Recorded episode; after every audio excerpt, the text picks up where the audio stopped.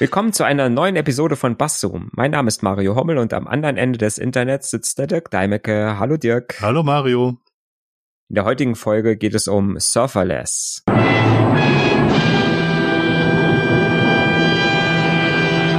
Und da hatten wir ein bisschen Probleme zuerst, äh, weil es gibt tatsächlich, wir haben es jedenfalls nicht gefunden, ähm, keinen deutschen Artikel in der äh, in der deutschen Wikipedia zu Serverless Computing, sondern äh, nur in der englischen äh, in der englischen Wikipedia. Und ähm, ja, da habe ich mich mal an einer kleinen Übersetzung versucht und die trage ich jetzt mal vor. Serverless Computing ist ein Cloud Computing Ausführungsmodell, bei dem der Cloud-Anbieter Maschinenressourcen nach Bedarf zuweist und sich im Auftrag seiner Kunden um die Surfer kümmert. Surferless, also ohne Surfer, ist insofern eine falsche Bezeichnung, als Surfer immer noch vom Cloud-Dienstleister verwendet werden, um Code für die Entwickler, die Kunden sind meistens Entwickler äh, in Klammern, äh, auszuführen.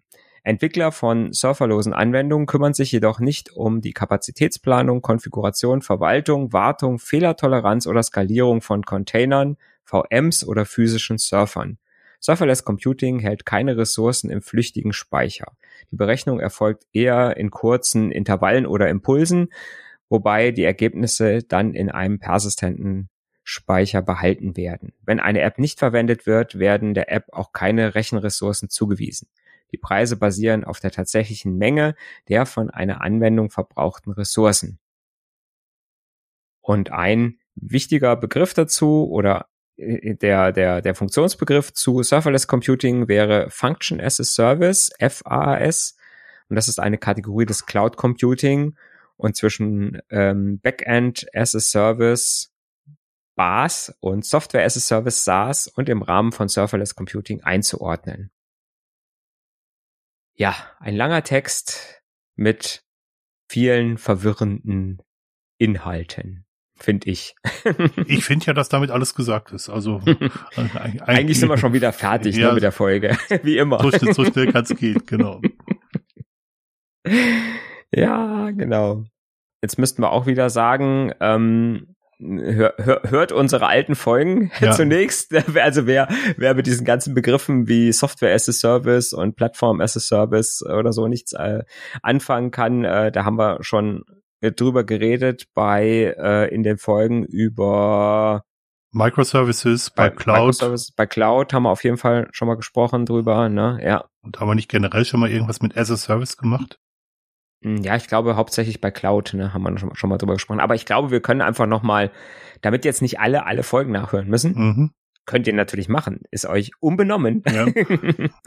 können wir ja vielleicht diese ganzen, äh, können wir ja vielleicht diese ganzen Modelle, diese SS-Service-Modelle vielleicht noch mal kurz erklären. Gibt es eigentlich einen Fach, Fachbegriff dafür, wenn man sich ständig selbst referenziert?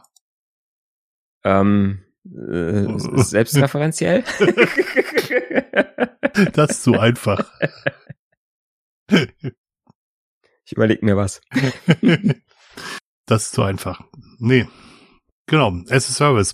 Es gibt eine relativ gute Übersichtsgrafik, die ich immer zu Rate ziehe, wenn, wenn es um as a Service geht und die heißt Pizza as a Service, gibt's in einer Version 2.0. Den Link findet ihr in den Sendungsnotizen, wo anhand einer Pizza gezeigt wird, wie die einzelnen as a Service äh, Geschichten zusammen aufgebaut sind. Und ähm, man spricht, man fängt an von bei On-Premises oder On-Site. Das ist, wenn man alles selber macht, wenn man quasi den Server zu Hause hat äh, oder im eigenen Rechenzentrum hat und da auf diesem Server alles betreibt. Und das geht hin über Infrastructure as a Service, Containers as a Service, Plattform as a Service, Function as a Service zu Software as a Service. Und das sind die einzelnen ähm, Gebiete. Ich gehe jetzt auf keins ex explizit und länger ein, ähm, wo der Provider immer mehr Aufgaben übernimmt, wo der Provider zum Beispiel die Infrastruktur betreibt oder die ähm, das, äh, das Linux selber betreibt, das ihr benutzt, oder eine Datenbank betreibt, die ihr benutzt, oder den Webserver betreibt und ihr eigentlich zum am Ende nur noch die, die Anwendung betreibt, die da drin läuft, bis hin zu einem Modell, wo der ähm, Anbieter im Prinzip die komplette Software zur Verfügung stellt. Beispielsweise wäre die Suche, die Suchmaschine im Internet wäre ein typisches Software-as-a-Service-Modell. Allerdings muss man dafür nichts bezahlen. Ja. Na, Im Prinzip hat man so verschiedene Schichten, mhm. ja, sage ich mal, auf die so eine Anwendung aufgebaut ist von von äh, Netzwerk, Hardware, äh, äh, Betriebssystem, Anwendungssoftware und so weiter. Und im Prinzip, je, je weiter man nach hinten kommt bei diesen as-a-Service-Geschichten, umso weniger und um, um, um umso weniger muss ich mich selbst kümmern und und kann hinterher äh, quasi nur noch äh, habe nur noch das zu tun, sage ich mal, was jetzt wirklich ich auch wirklich noch selber in Verantwortung haben will. Ne? Genau wenn ich jetzt zum Beispiel sage, ich habe einen, ich habe einen, äh, einen Hoster, der mir ein, äh, ein CMS-System installiert hat und ich brauche nur noch die Inhalte reinzuschreiben, Ne? Oder ich habe einen Hoster, wo ich das CMS selber installiere und so weiter und so fort. Mhm. Also je, je mehr, je mehr ähm, Verantwortung ich abgeben kann, umso mehr SSR-sicher wird es dann. genau. Ihr, wenn ihr, wenn ihr eigene Webseiten habt, könnt ihr euch das ungefähr so vorstellen. Ihr habt einen Webanbieter, wo ihr Sachen eure eure Webanwendung hochladet und der, der Webanbieter betreibt die Datenbank für euch und den Webserver für euch und macht auch alle Einstellungen. Das ist so das Standardmodell. Ihr könnt natürlich auch einen, einen virtuellen oder einen realen Server mieten und darauf das Betriebssystem selber betreiben, die Datenbank selber betreiben und auch den Webserver selber betreiben. Das sind jetzt zwei Ausprägungen von, von SS Service. Und, mhm. und wenn ihr diesen Server mietet oder den, den virtuellen Server mietet, dann betreibt der Betreiber im Prinzip die, die Infrastruktur, die da drunter ist. Sprich, ähm, Kabel, Server, Switches und, und so weiter. Mhm. Ja, das ganze SS-Service-Geraffel ist eigentlich nur, ja, was soll ich sagen, ist eigentlich nur ein Beispiel dafür, dass, dass Provider einem Arbeit abnehmen. Und sich, ja. da, und sich dafür auch zum Teil fürstlich entlohnen lassen. Mhm. Aber das haben wir, glaube ich, auch schon in der Cloud-Folge gesagt. Vorteil ist ne, zum einen für mich, außer dass ich mich halt nicht drum kümmern muss, ist natürlich zum einen, dass ich ähm, teilweise nur für das bezahle, was ich nutze. Ne, ich habe keine unnützen Ressourcen irgendwo rumstehen. Mhm. Ne? Da haben wir, glaube ich, damals auch schon drüber gesprochen. Ich muss jetzt nicht einen äh, einen Surfer kaufen, der ein bisschen überdimensioniert ist, weil ich sage, zum einen will ich natürlich auch Lastspitzen abfangen mhm. und ich will auch, äh, ich will auch den Surfer vielleicht fünf oder sechs oder acht Jahre benutzen. Mhm. Na, also kaufe ich ihn nicht, sage ich mal, genauso, dass er jetzt passt, sondern ich kaufe ihn auf jeden Fall ein bisschen größer, mit dem Nachteil, dass ich eigentlich die ganze Zeit einen riesen Surfer da stehen habe und ein Teil der Hardware nicht genutzt wird während ich beim Cloud-Dienstleister, äh, äh sage ich mal, nur das bezahle, was ich, ähm, was ich gerade benutze. Und äh, teilweise, wenn ich solche Sachen wie halt äh, Software as a Service habe, dann auch teilweise äh, skaliert, äh, äh, skaliert es einfach besser, weil ich einfach sagen kann, ich kann, wenn jetzt wirklich eine hohe Last ist, wenn jetzt gerade Weihnachten ist und mein Shop, äh, sage ich mal, wird überlaufen, äh, dann kann ich in dem Moment einfach mir Ressourcen in der Cloud dazu buchen und ähm, es funktioniert trotzdem, ne? während äh, bei so einer statischen Geschichte, wenn ich mir einen, einen bestimmten Surfer irgendwo gemietet habe und jetzt ist Weihnachten und der reicht jetzt halt für den Ansturm gerade nicht mehr aus, dann kann ich nicht einfach mal schnell noch einen zweiten dazustellen oder mir einen größeren installieren, weil das mit einem größeren Aufwand verbunden ist. Und in der Cloud sage ich, okay, jetzt buche ich mir einfach Ressourcen dazu, auch nur für vielleicht nur für die zwei Wochen. Und nach den zwei Wochen sage ich, jetzt brauche ich wieder weniger, bezahle ich auch wieder weniger das ist einfach ein Vorteil, äh, äh, ist halt einfach diese, diese Skalierbarkeit. Ne? Genau, und dass der Provider die Ressourcen bereithält, das zahle ich halt mit, wenn ich die Ressourcen bei ihm buche. Das ist halt so der, der Preis, den man, den man zahlen muss. Ähm, eine, eine Sache, die man dabei berücksichtigen sollte, ist, dass diese Skalierung nicht grenzenlos funktioniert. Natürlich geht das nur bis zur Hardware-Grenze. Man kann sich aber zum, zum Beispiel beliebig viele virtuelle Maschinen beim einem Cloud-Anbieter dazu buchen oder bis, beliebig viel Last dazu buchen, aber dann muss es die Anwendung auch unterstützen, dass sie auf mehreren Servern gleichzeitig läuft. Und äh, so ein Appli Application Clustering nennt man das halt so, so ein ähm, Application Cluster bildet. Wenn die Anwendung das nicht kann, dann ist halt am physischen Ende eines Servers Schluss mit der Skalierung. Hm. Ja. Und äh, bei manchen Sachen geht's auch, sage ich mal, Sachen, die halt über mehrere Server hinweg skalieren.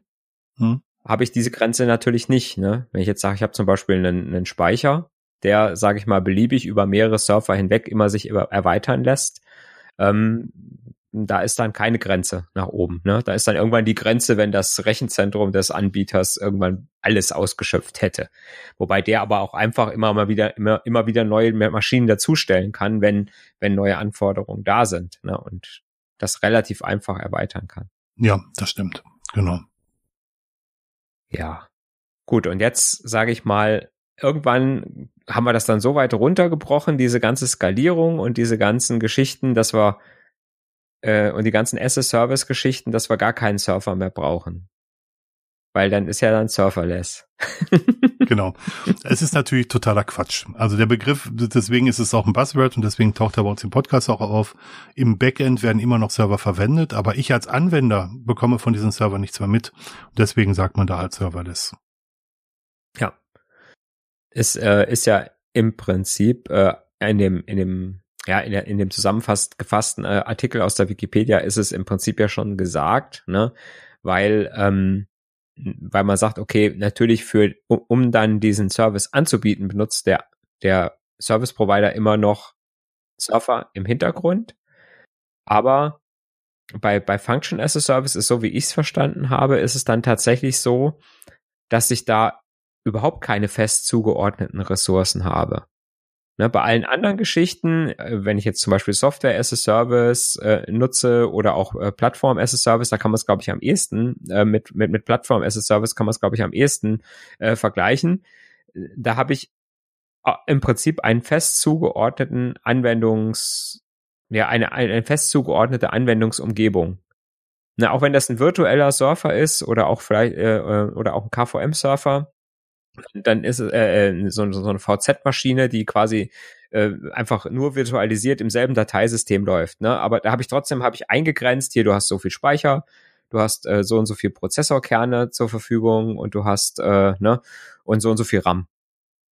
Und das habe ich immer, auch wenn überhaupt niemand gerade auf meiner Webseite ist.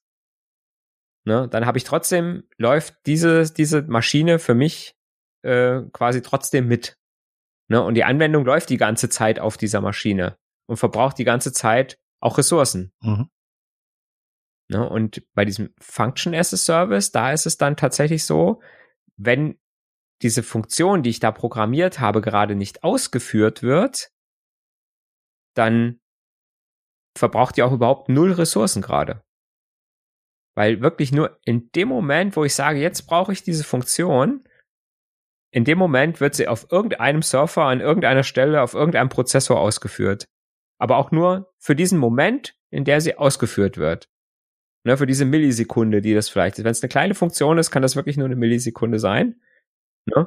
Und ja, dann legt sie sich wieder schlafen, beziehungsweise ist sie wieder irgendwo im persistenten Speicher, wo sie dann wieder aufgerufen werden könnte. So habe ich es verstanden. Ja, ist auch genau richtig. das, das schließt so nahtlos an, an, äh, an die Folge, die wir gemacht haben über Microservices an. Im, Im Endeffekt sind, man kann sich das sehr gut vorstellen, sind das kleine, kleine Instanzen, kleine Container, die in wenigen Millisekunden starten, äh, mit den Eingabewerten eine Funktion ausführen, einen Ausgabewert generieren und dann wieder weg sind. Man kann sich das vielleicht am einfachsten dadurch vorstellen, dass man denkt, wir haben einen Taschenrechner und wenn ich die Sinus-Taste drücke, dann wird eine Funktion gestartet, die mir Sinus ausrechnet, den Rückgabewert zurückliefert. Er wird auf dem Display meines Taschenrechners angezeigt und danach äh, wird, wird, der Container wieder platt gemacht. Dann ist er nicht mehr da, dann läuft er auch nicht mehr. Mhm. Das klappt ganz gut, das kann man sich sehr gut vorstellen, wenn das nur einer macht, aber wenn jetzt eine komplette Firma, sagen wir mit mehreren tausend Angestellten, jede, jeder hat einen Taschenrechner und alle kommen auf die Idee, nahezu gleichzeitig die Sinus-Funktion auszuführen dann werden halt pro einzelne Instanz wird, wird einer, äh, ein, ein, eine Funktion gestartet mit, dem, mit den Eingabeparametern, wird ausgerechnet, gibt den Rückgabewert zurück und wird wieder runtergefahren. Mhm. Und das das ist das, was du auch gerade gesagt hast. Die Ressourcen spielen dabei keine Rolle. Also natürlich im Rahmen des Rechenzentrums und weiß ich nicht, welche Umgebung sie auch immer haben. Aber ich zahle dann halt eventuell nur für die wenigen Millisekunden, die diese Funktion läuft oder auch nur pro Aufruf. Das kommt halt auf die, auf das Abrechnungsmodell an und auf die Komplexität des, äh, des, des, der Funktion an. Aber du hast es genau richtig erklärt. Das ist genau so. Im Prinzip wird diese, diese Funktion gestartet, ausgeführt, wieder runtergefahren. Und das Ergebnis selber wird auch gar nicht gespeichert. Die sind, äh, man sagt dazu stateless. Die Container behalten keine Speicher oder die, die Funktionen behalten keine Speicher. Sie nehmen Eingabewerte und machen daraus Ausgabewerte. Und was ich damit mache, ist meine Sache. Und wie ich das wegspeichere, ist auch meine Sache. Mhm. Wie das technisch hinten abläuft, äh, das ist anscheinend so, dass man tatsächlich dann im Hauptspeicher, äh, im Hauptspeicher von irgendeinem Surfer mhm. eine Datei, eine virtuelle Datei erzeugt und die dann quasi diese äh, äh, quasi wie so ein kleiner Computer ist im Hauptspeicher, ne, der mhm. das dann ausführt und dann, weil es Speicher ist, geht das so rasend schnell, mhm. ne, und dann wieder einfach der Speicher wieder freigegeben wird. Oder? Es ist so ähnlich. Also mhm. bei die, die, die Container arbeiten ähm, mit einem Overlay-Filesystem. Das heißt, dass mhm. ähm, das Filesystem ist quasi als TAR-File auf der Festplatte vorhanden.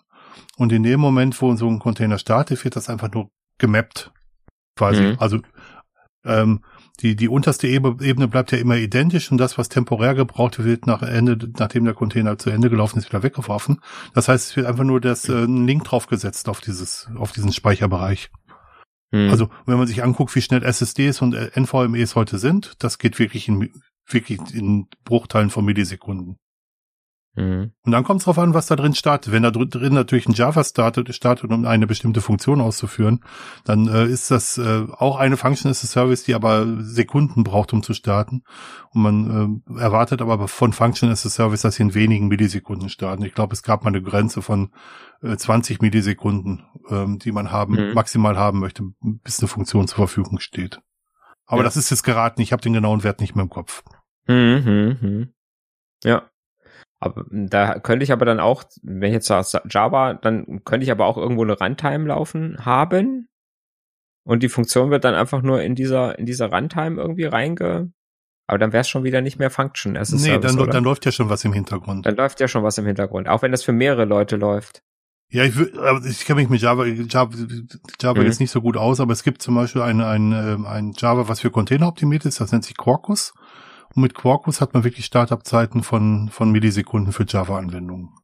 Die mhm. auch nicht den kompletten Funktionssatz von Java abbilden, ab nur, nur, nur, äh, nur ein Bruchteil dessen, aber so für, für Rechenfunktionen geht das rasend schnell. Da wird jetzt äh, im Artikel wird, stand jetzt drin im Prinzip, dass das meistens Entwickler sind, die äh, solche Geschichten nutzen. Mhm. Eher für die Entwicklung oder dann auch, um zu sagen, ich, ich nutze das auch jetzt in Production? Auch für Produktion. Dann rufe ich halt, dann mache ich bestimmte Funktionen nicht mehr selber, sondern vertraue darauf, äh, dass äh, oder ich, ich benutze halt die Funktion, die mir der der der Betreiber der Cloud äh, zur Verfügung stellt. Also ich würde jetzt zum Beispiel, wenn wir beim Beispiel Taschenrechner bleiben und bei der Sinus-Funktion bleiben, würde ich keinen Sinus mehr für meinen Taschenrechner programmieren, sondern ich würde einfach sagen, ich benutze immer den Sinus, der aus der Cloud kommt. Mhm. Und das benutze ich auch in meiner Anwendung, wenn nämlich da eine ganz lange Formel ist mit, äh, mit zig Berechnungen und wenn es an den Sinus kommt, dann wird der Sinus halt aus der Cloud benutzt. Okay, das, das heißt, ich nutze quasi in meinem Programm einzelne Funktionen aus der Cloud und habe den Vorteil, dass ich dass die Plattform, auf der meine eigentliche Anwendung läuft, gar nicht so groß sein muss. Die kann möglichst klein sein, weil die Funktionen, die eventuell viel Rechenkapazität brauchen, über dieses Function as a Service aufgerufen werden und dann beliebig skalieren. Genau, ich habe ja bei der Microservices-Folge, glaube ich, das Beispiel E-Mail-Adressenvalidierung benutzt. Ich programmiere also keine eigene E-Mail-Adressenvalidierung mehr in meiner Anwendung, sondern ich sage immer, wenn es eine E-Mail-Adressenvalidierung braucht, rufe ich diese Function aus äh, Function as a Service auf und lasse mir einfach nur zurückgeben, äh, ist valid oder ist not valid, also ist, ist, mhm. ist gültig oder ist nicht gültig. Und bei dem Rest vertraue ich darauf, dass auch der ähm, der Hersteller die Funktion immer weiterentwickelt, so dass er mit neuesten ähm, äh, Entwicklungen standhält. Also wenn es neue Domains gibt, dass das die mit aufgenommen werden und ähm, wenn es neue ähm, Adressmodelle bei E-Mail-Adressen geben sollte, dass die automatisch mit eingearbeitet werden. Und die werden dann in der Regel pro Aufruf bezahlt oder halt pro, pro CPU-Last. Gibt da verschiedene Abrechnungsmodelle. Das ist schon ziemlich abstrakt, finde ich man kann es vielleicht am besten damit vergleichen, dass, dass diese, diese Function as a Service sowas wie Bibliotheken sind. Also wenn ich äh, auf ein, heute moderne Softwareentwicklung betreibe, dann entwickle ich ja nicht mehr alles selber. Ich habe äh, zum Beispiel benutze Funktionen, die mir ähm, HTTP-Transfers ermöglichen. Ich benutze Funktionen, die ähm, die Sachen auf die Festplatte schreiben. Das schreibe ich ja alles nicht mehr selber. Ich gehe ja nicht runter bis in Assembler-Code, um Sachen selber zu schreiben, sondern ich benutze Funktionen der Programmiersprache oder äh, hinzugelinkte Funktionen aus, aus Bibliotheken, die mir bestimmte Funktionen brennen, äh, bringen. Und diese Bibliotheken, die habe ich jetzt nicht mehr auf dem lokalen Rechner, sondern die habe ich halt ausgelagert äh, in, in der Cloud. Man muss auch sich, glaube ich, davon lösen, dass das mit dem lokalen Rechner ist. Mit dem lokalen Rechner würde ich das nicht benutzen. Mhm. Aber ich habe gesagt, ja, ist klar. Es muss, es muss ja irgendwas sein, was äh, muss ja irgendwas sein, auch was ich sage ich mal, im Internet benutze. Ja, nehmen wir ne? zum Beispiel unsere Blog-Software, die wir beide benutzen. Äh, Anmerkung, das beste Blog der Welt. Ähm, ja. Und man hat einen Kommentar Kommentator und die Blog-Software will testen, ob der Kommentator eine gültige E-Mail-Adresse angegeben hat, weil er das als Kriterium äh, nimmt. Dann programmiere ich das gar nicht mehr selber oder habe keine PHP-Bibliothek dafür, sondern ich mache einen Aufruf zu einer Funktion, Function as a Service und sage, liefern mir bitte zurück, ob das eine gültige E-Mail-Adresse ist. Mhm. Oder liefer mir den Sinus zurück. Oder mhm. liefer mir ähm, komplexe Mat Matrizenberechnung zurück. Hier hast du eine Matrize, multipliziere die mit der anderen Matrize und gib mir die resultierende Matrize zurück. Matrix mhm. zurück. Ja, ja. Und mm, das, im, im Prinzip könnte also so ein, ein Microservice auch ein Function as a Service sein. Genau, also Functions as a Service sind spezialisierte Microservices, so kann man es, glaube ich, so kann man es, glaube ich, relativ gut sagen. Also die, die Grenzen sind sehr fließend. Weil die, die Frage ist ja immer wie, oder ich sag mal, kann ich, was du gesagt hast, wenn ich die Abgrenzung habe, das muss in Millisekunden starten. Mhm. Und ähm, dann kann ich natürlich jetzt ein eine größere Geschichte, die einfach ein bisschen länger dauern würde. Also ich sag mal, je größer diese Funktion wird, umso länger dauert es ja auch, um die Funktion irgendwo in den Speicher zu laden und dann auch auszuführen. Ne, und da ist dann wahrscheinlich irgendwo auch die Grenze, wo es sich nicht mehr lohnt, äh, auch für den Anbieter, weil er sagt, das Starten, wenn jetzt die Funktion 100.000 Mal aufgerufen wird, äh, um die 100.000 Mal zu starten, das dauert jetzt so lange, mhm äh, dass das nicht mehr richtig skaliert und auch äh, in der Abrechnung viel zu teuer werden würde, wahrscheinlich. Genau. Also die, die reine Lehre ist, dass die Funktion erst dann instanziert wird, wenn sie gebraucht wird. Aber wenn ich ein schlauer Provider bin und ich habe Funktionen, die aufwendiger ist, dann lasse ich die vielleicht schon laufen. Und wenn ich merke, dass sie zu 80 Prozent ausgelastet sind, dann starte ich halt noch mal ein paar. Mhm. Damit sie wieder von, von anderen benutzt werden können. Ja. Aber die Grenzen sind wirklich fließend. Also auf dem Papier ist es so, Server, das bedeutet ganz minimale Startabzeiten und ganz, ganz schnelles Ergebnis und dann auch wieder weg, weg vom Fenster. Aber die, wie, wie du gerade auch gesagt hast, also die Grenzen zum Microservice sind absolut fließend. Mhm. Ja. Und wahrscheinlich muss ich dann auch, wenn ich, wenn ich sowas entwickle und, und das nutzen will, muss ich wahrscheinlich auch immer rechnen, ähm, was würde es jetzt kosten, wenn ich mir äh, einen, einen, eine Plattform as a Service äh, äh, in der Cloud zusammenklicke und sage, okay, ähm, ich, ich gehe in, weil die, die Schritte, die ich gehen muss, um es zu vergrößern, sind, glaube ich, immer größer. Ne? Also ich sag mal, je ähm, äh, bei, bei, diesen, bei diesem Function as a Service sind die Schritte noch viel, viel kleiner, in der, in deren ich quasi die Skalierung erhöhen kann. Ja. Ne? Und ähm, wenn ich jetzt zum Beispiel Plattform as a Service habe und muss mir jedes Mal, ich sage jetzt mal einfach nur einen Prozessorkern dazu kaufen, mhm. ne, dann ist jetzt, wenn ich mir einen Prozessorkern dazu kaufe, dann kann ich 100 mehr Kunden bedienen. Mhm. Ne, aber ich sag mal, ich brauche erstmal nur zwei. Mhm. Da hat man, glaube ich, bei den Microservices auch schon mal äh, so, so drüber gesprochen. Ja. Ne? Das heißt, ich habe im Prinzip 98, für 98 Kunden noch Luft, die, die ich bezahlen muss, die aber nicht da sind. Ja, genau. Genau. Und bei dem, und bei diesem Function as a Service könnte ich wirklich sagen, okay, jeder Kunde, der kommt, kriegt seinen eigenen Function as a Service. Mhm. Und ich bezahle wirklich pro Kunde, der kommt, quasi äh, nur einen mehr. Das ist quasi der, der große Vorteil. Ne? Also ich sag mal, die, das skaliert einfach immer, immer besser und immer mehr. Mhm. Und je, je kleinteiliger ich sowas machen kann. Genau. Und wenn ich eine hohe Dauerlast habe, dann lohnt sich vielleicht auch andere Abrechnungsmodelle und dann lohnt es sich vielleicht auch das selber zu betreiben. Aber die, die Last musst du ja noch erstmal haben. Ähm, für mich ein gutes Beispiel für so Cloud-Geschichten sind immer Jahresendverarbeitung, wo, die wir jetzt gerade hinter uns haben, wo, wo dann mhm. die ganzen Firmen ihre ganzen buchhalterischen Prozesse laufen lassen und irgendwie Rechnungen an Kunden oder Kontoauszüge ausdrucken und das alles fertig machen.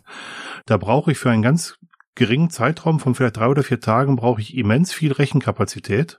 Mhm. Und wenn ich das alles bei mir zu Hause im Rechenzentrum machen möchte, muss ich das ganze Jahr über diese Rechenkapazität vorhalten. Ja. Nur für diesen einen Laufende des Jahres und für, für vier Quartalsläufe. Und vielleicht noch zwölf Monatsläufe, je nachdem, was, je nachdem, was ich, je nachdem, was man da braucht. Und da lohnt sich so ein hybrides Abrechnungsmodell vielleicht schon, dass man halt einen Teil lokal hat und dass man diese Spitzenlasten durch, durch, durch Cloud ab, äh, ab, abholt. Oder wenn ich als neues Startup eine neue Anwendung auf den Markt schmeiße und gar nicht weiß, ob sie erfolgreich sein wird oder nicht, dann würde ich heutzutage immer in der Cloud starten, gar nicht mit eigenen Geräten. Ja, klar, sicher. Ja. Weil das skaliert gut und irgendwann merke ich dann halt, dass es, dass es sich lohnen könnte, dass ich, äh, dass ich auf eigene Systeme zurückgreife und dass ich das alles selber mache, dann baue ich das halt auch wieder zurück. Mhm. Wie das die, die, die Software Dropbox vor, vor einigen Jahren gemacht hat. Die in der Cloud begonnen haben und dann hinterher in eigener Rechenzentrum gewandert sind.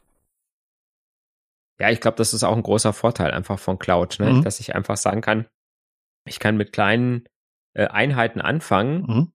die aber äh, wo, und ich sag mal, da habe ich auch, wenn ich so, wenn ich wenn ich anfange, habe ich ja auch noch nicht das Know-how und die Manpower, um äh, so so eine große Infrastruktur auch zu managen. Mhm. Und je größer ich werde, umso mehr Leute habe ich, die das dann eventuell dann auch selber. Und dann irgendwann kommt dieser Kipppunkt, ne, Mhm. wo ich sage, jetzt wird's, jetzt wird die Eigenverwaltung günstiger, Mhm. als wenn ich's, äh, als wenn ich jetzt, sage ich mal, immer mehr Cloud-Volumen bezahle. Genau. Das, das ist auch relativ leicht einsehbar. Sag mal, eine Cloud, eine skalierbare Cloud-Anwendung kann ein einzelner Entwickler schreiben. Ohne Probleme, wenn er sich in die entsprechenden Themen einarbeitet. Und wenn du das äh, in deinem eigenen Rechenzentrum machen willst, musst du Leute haben, die Kabel verlegen, du musst Leute haben, die Rechner in die schrauben. Und du musst den, der die Anwendung entwickelt, auch immer noch haben. Ja. Aber du brauchst zusätzliches Personal, was sich um den ganzen Rest, um den ganzen Rest kümmert. Ja. Ja, und 24, und 24-7 drum kümmert. Das ist ja auch noch, das muss der, muss, muss man ja auch immer noch rechnen. Mhm. Äh, ne, Internet ist ja nicht äh, äh, 9 to 5 äh, Geschichte. Ne? Dass ich sage, ich habe Öffnungszeiten von, von 8 bis um abends um 6. Genau. Sondern äh, ich muss sagen, okay, wenn ich einen Internetservice anbiete, der muss rund um die Uhr laufen. Mhm. Das heißt, ich muss, äh, äh, ich sag mal, im Extremfall brauche ich schon drei Leute, um die 24 Stunden abzudecken. Eigentlich brauchst du sogar mehr, weil die müssen Ne? ja auch mal Urlaub machen oder krank müssen werden. auch mal Urlaub machen, genau. Genau. Ja. Mhm. Und ähm, wenn du klein bist, rechnet sich das nicht. Und je größer du wirst, desto eher kann es sich rechnen. Mhm. Aber das muss man schon ganz genau angucken. Das, was du sagst, also die, die größten Kostentreiber bei, bei IT-Projekten sind Personalkosten. Gar nicht so sehr Hardware und gar nicht so sehr Softwarekosten, sondern wirklich Personalkosten. Und da muss man sehr, sehr genau rechnen, ab welchem Zeitpunkt man so diesen, Mhm. den ominösen Break-Even hat, wo, wo sich dann das Cloud-Angebot mit einem lokalen Angebot ähm, auf, auf einer Ebene befindet und ab da, ab da wird dann das lokale Angebot günstiger. weil sich das immer mehr verschiebt, ne? Mhm. weil ähm, die Hardware immer günstiger wird und äh, das menschliche Kapital, also das, das Wissen, die Leute zu haben, die das, das Know-how haben, wird immer teurer. Mhm. Das ist ja, ja, äh, das, das haben wir früher immer schon gesagt, äh, vor vielen, vielen Jahren, dass wir gesagt haben, ja, damals als äh, als äh, ein, ein Per- Personal Computer mit 640 äh, Kilobyte Hauptspeicher und 10 Megabyte Festplatte äh, noch 10.000 Mark gekostet hat. Mhm. Äh, äh, da haben die natürlich die Entwickler und und die Entwickler waren günstig, die Mhm. Leute, die es entwickelt haben, da haben die natürlich viel Zeit reingesteckt, die Programme zu optimieren, Mhm. damit ich möglichst wenig Hardware brauche, um das Programm laufen zu lassen. Mhm. Und irgendwann hat sich das gedreht und dann kam dann die Geschichte, okay, dann habe ich irgendwelche Bibliotheken, wo ich gesagt habe, ja, scheißegal, ich habe doch Festplattenplatz. Mhm. Haben eben äh, kurz im, im, im Vorgespräch auch schon drüber gesprochen, Festplattenplatz kostet nichts mehr, Mhm. von daher, oder nicht mehr, nicht mehr jetzt die, die Menge, von daher ist es wurscht, ob ich irgendeine eine große Datei fünfmal irgendwo speichere oder weil einfach, sage ich mal, ne, die, die Kosten zur, zur Verwaltung und zur Entwicklung halt wesentlich größer sind, als einfach zu sagen, ich hänge jetzt noch eine zweite Festplatte rein. Ja, genau. Und die Laufzeitkosten leiden ja auch drunter. Also wenn ich die, Ja. die Daten genau da habe, wo ich sie brauche und nicht erst suchen muss, also gerade das, was Datenbanken angeht, ähm, dann äh, wirkt sich das auch auf die Laufzeit aus, genau. Mhm. Ganz am Anfang war es mal so, dass man einen Rechner gekauft hat und man hat die Software gratis dazu bekommen. Dann gab es eine Zeit lang, wo man äh, teu- teure Business-Software eingekauft hat und nahezu die Hardware gratis dafür bekommen hat, also im Verhältnis. Mhm. Natürlich hat die, Ja, hat ja, natürlich hat die Hardware Geld gekostet. Und mittlerweile ist es so, ähm, ja, wie, wie soll man das sagen? Die Lizenzmodelle haben sich geändert. Man mietet ja mittlerweile Software und man mietet, Mhm. äh, da, da haben, da sind so die, ähm, ja, die Cash Cow wird immer mehr gemolken, um es mal so zu sagen. Und jetzt ist man dazu gekommen, dass man auch die Hardwarekosten halt mieten kann. Mhm. Also man hat ja Software mieten können, indem man Lizenzen für Office-Produkte gemietet hat für einen bestimmten Zeitraum. Und jetzt mittlerweile ist es so, dass man Hardware eben auch mieten kann. Und dann auch wieder abgeben kann, wenn man es nicht mehr braucht. Wenn man es nicht mehr braucht, genau, genau. ja.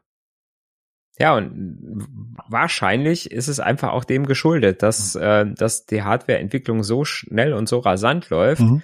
Dass es sich irgendwann nicht mehr lohnt. Weil wenn ich irgendwann sage, das, was ich eben gesagt habe, wenn ich mir einen Surfer heute kaufe und, und muss den so dimensionieren, dass er die nächsten acht Jahre hält, mhm. Ne, das kann ich heute schon gar nicht mehr, weil dann muss ich den so groß dimensionieren, dass, dass, dass es einfach nicht mehr wirtschaftlich ist. Ja. Ne, also muss ich sagen, okay, dann muss er die nächsten fünf Jahre halten. Mhm. Ne, und dann irgendwann wird die Entwicklung so rasant, dass ich sage, okay, jetzt kann ich ihn mir nur noch für drei Jahre kaufen. Wenn ich dann alle drei Jahre einen neuen Surfer kaufen muss, mhm. Dann muss ich schon wieder überlegen, nee, ne, dann kann ich auch äh, irgendwo mir einen Cloud-Surfer mieten, den ich, sage ich mal, skaliert immer schön ein bisschen hochstufen kann, wenn ich ein bisschen mehr brauche dann, dann komme ich, bleibe ich irgendwann, bin ich da billiger. Ne? Hm. Oder ich beginne meine Anwendung so zu entwickeln, dass ich gar nicht mehr nur einen Server brauche, sondern dass ich, wenn ich halt äh, merke, dass ich mehr CPU-Kapazität und mehr, äh, mehr RAM brauche, dass ich mir einen zweiten Server daneben stelle.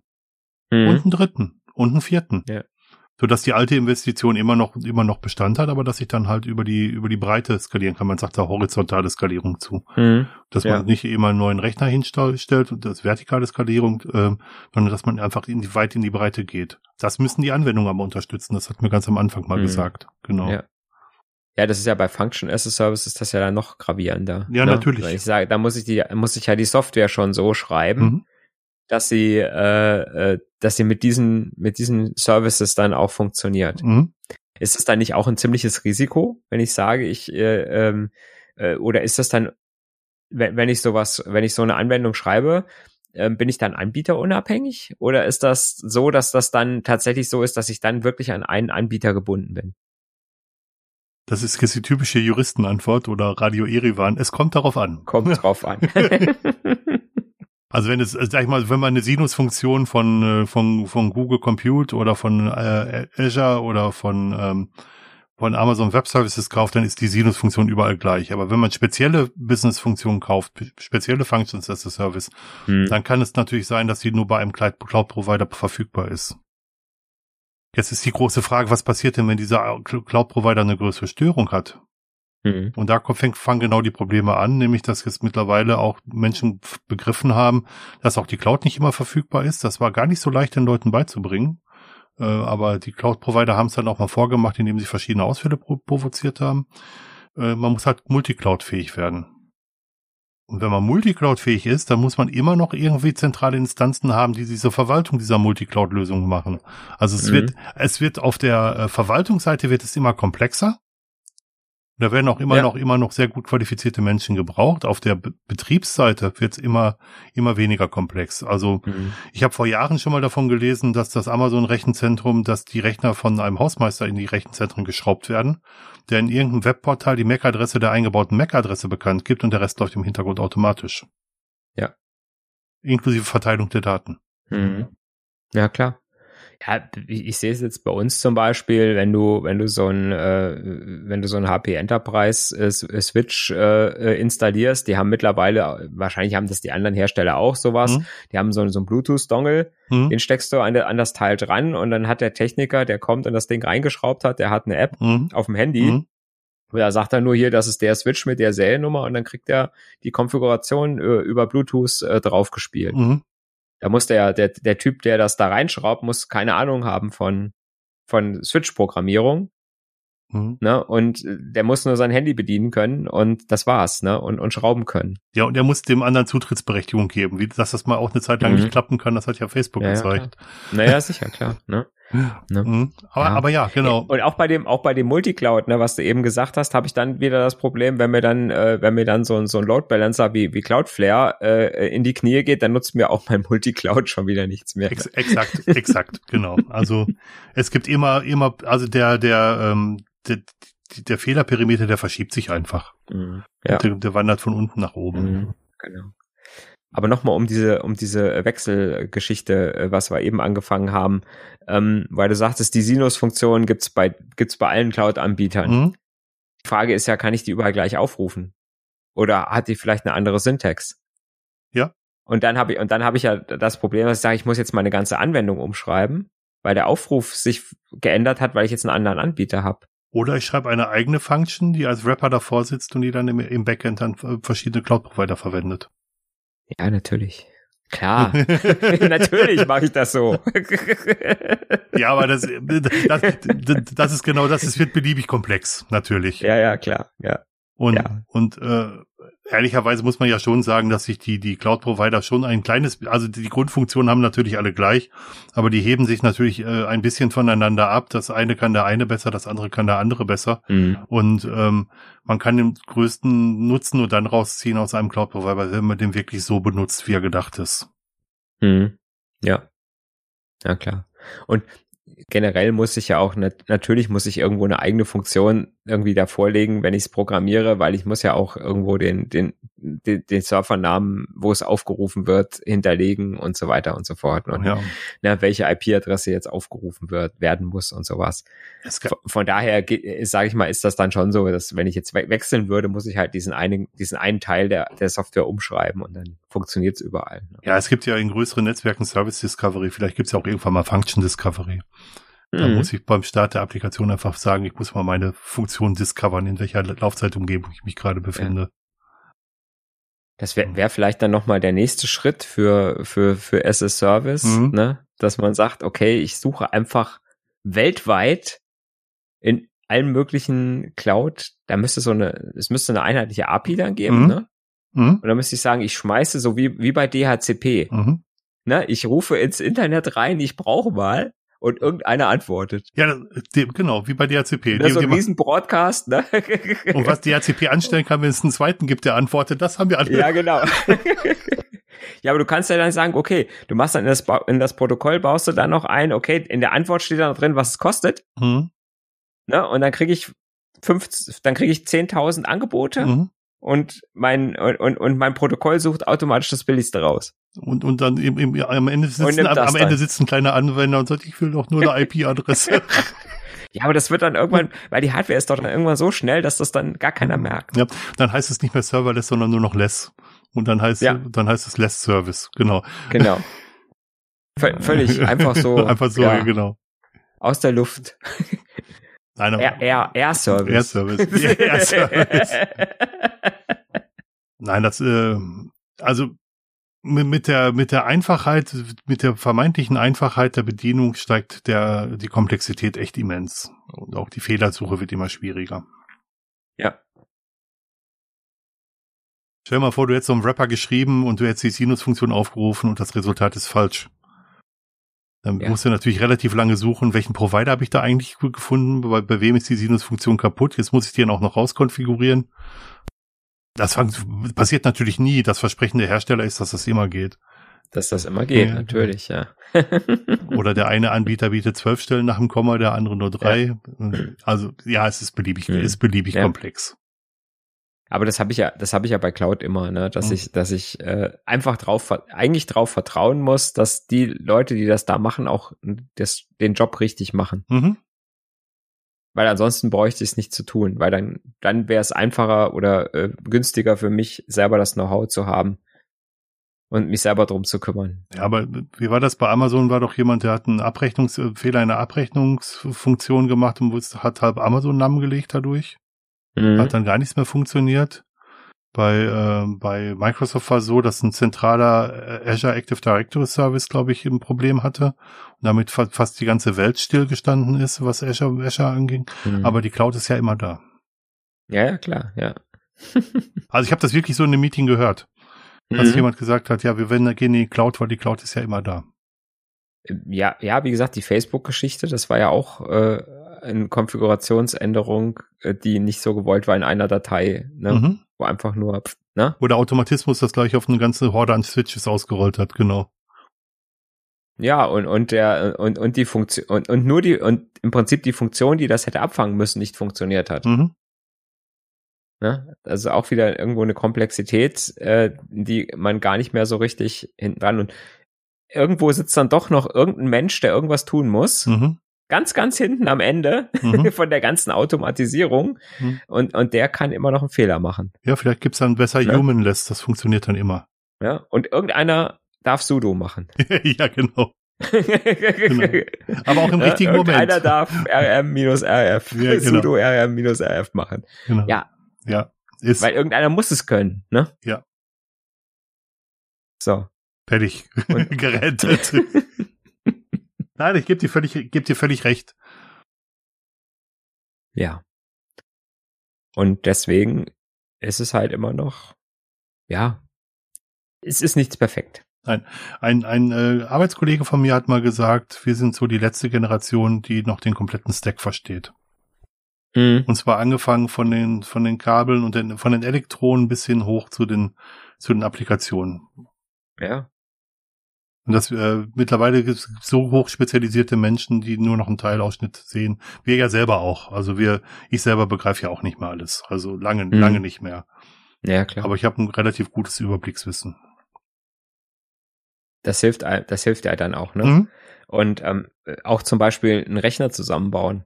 Mhm. Kann ich nicht mehr. Ne? Das ist auch, das ist auch was, das ist auch was, ne? Ich habe jetzt neulich musste ich es mal wieder, was heißt musste? Äh, Durfte ich. äh, ist jetzt auch schon wieder, ist jetzt auch schon wieder ein paar Jahre her. Da durfte ich tatsächlich, weil mein Neffe äh, sich einen äh, neuen Rechner in Einzelteilen gekauft hat und der hatte das auch noch nie gemacht. Und er hat gesagt, oh, du kannst das doch. Ich sag, ja, kann ich. Lange nicht gemacht. Ja, da haben wir mal wirklich so richtig mit, äh, ne, so mit Kühlkörper auf Prozessor kleben und so alles nochmal gemacht. Und ja, aber hat auch Spaß gemacht. Gesagt, ja, so war das früher. So haben früher unsere Rechner immer gemacht. Ich habe da überhaupt keinen Spaß dran. Aber ja, Echt? nein, gar nicht. Auch früher nicht gehabt? Nein, nie. Also ganz früher habe Okay. ich natürlich meinen Rechnerstand immer offen, weil Aha. wenn mal so eine neue Grafikkarte vorbeigeflogen gekommen ist, dann habe ich die schon eingesetzt und auch benutzt, aber ähm, Spaß hatte ich daran. Ich bin halt handwerklich sehr ungeschickt und mir macht das äh, mittlerweile sind die Dinger ja so eng zum Teil, dass, dass ich mir da immer die Finger breche oder mich an irgendwelchen scharfen Kanten schneide. Mir, Ja gut, wenn du jetzt Laptops, dann äh, ist sowieso ja vorbei. nein, nein, ich ja eh nicht meine mehr groß was dran ich mein machen. schon von den größeren Geräten. Meinst schon große Ja, Rechner. ja. Ne? Ja. Deswegen habe ich mir Ja, aber wie gesagt, heutzutage, die Leute haben, jetzt kommen wir wieder vom Hundertsten ins Mhm. Tausendste, aber die Leute haben ja gar keinen, teilweise gar keine Rechner mehr zu Hause. Ja. Die haben ja nur noch ihre Handys oder ihre, ihre äh, Tablets. Ja, aber das, das ist halt auch der Grund, weshalb ich äh, sehr lange Notebooks gekauft habe, weil da kann ich auch nichts dran ändern. Hm. Und ähm, ich habe es auch nie gebraucht. Aber mittlerweile Ja. habe ich ja wieder einen festen PC, haben wir ja darüber geredet, aber mir macht das einfach keinen Spaß. Genau, da kannst du wieder, kannst du wieder ein bisschen dran schrauben. Ja, kann ich mir so ein bisschen Compute Power aus der Ja. Cloud holen. Ja, ja. Weißt du noch früher, als man die IDE-Festplatten noch mit Master und Slave jumpern musste? Ja, kann, ich kann mich tatsächlich kann mich daran erinnern, dass man bei SCSI die ID noch einstellen musste per, per, ja. per Mäuseklavier. Ja, ich kann mich noch gut Ja. daran erinnern. ja. Ja. Viel besser war natürlich IBM Microchannel. Mike, IBM Microchannel hatte Mic- ich, hatte ich nicht. Microchannel war geil, Habe ich, hab ich tatsächlich nicht gehabt. Muss ich, ah, ja. da habe ich, okay. hab ich, hab ich keinen Kontakt zu gehabt. Das hatten wir in der Bank, deswegen. Ja. Ich weiß nur, dass Token Ring immer wieder neu hervorgeholt wird, weil man mit To Ja. Token Ring tatsächlich Echtzeitcomputing machen kann. Echt, Genau. Echtzeitcomputing bedeutet ja nur, dass man äh, garantierte Antwortzeiten hat. Mhm. Und auf dem ähm, Ethernet, auf dem normalen Ethernet mit Switches hat man keine garantierten Antwortzeiten, weil das ein Kollisionsprotokoll ist. Ja. Und, äh, Eth- äh, und Token Ring hat definierte Antwortzeiten. Und man weiß genau, was wie lange dauert. Mhm. Deswegen ist es im Realtime Computing äh, immer noch ein Thema. Ja. Ach ja, wir, mal, von, von, war von, richtig schön. von, von, von vorm Krieg. Ja. Ah, Ich habe hier irgendwo liegt auch noch ein Token Ring Anschlusskabel rum hier.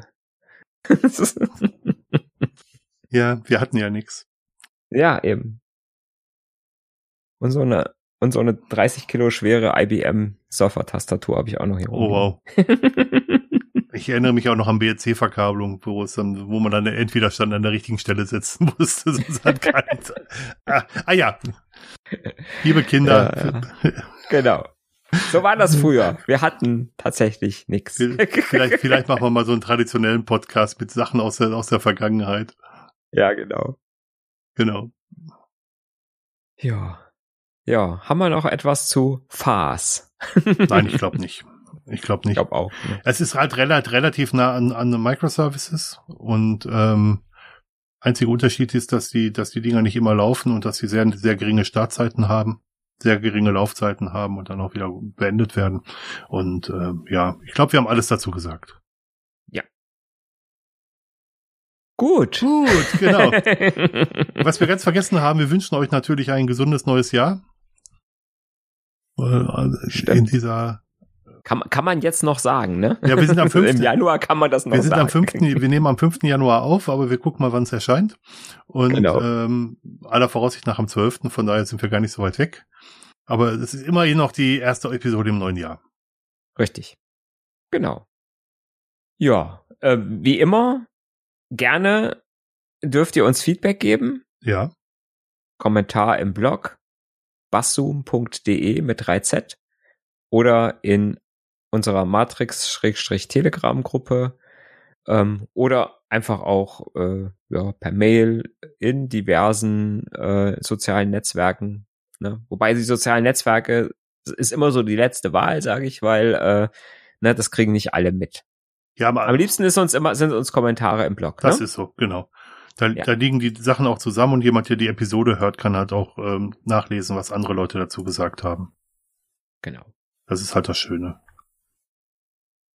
Ja, dann würde ich sagen, allen Hörerinnen und Hörern ein gutes neues Jahr, gesundes neues Jahr.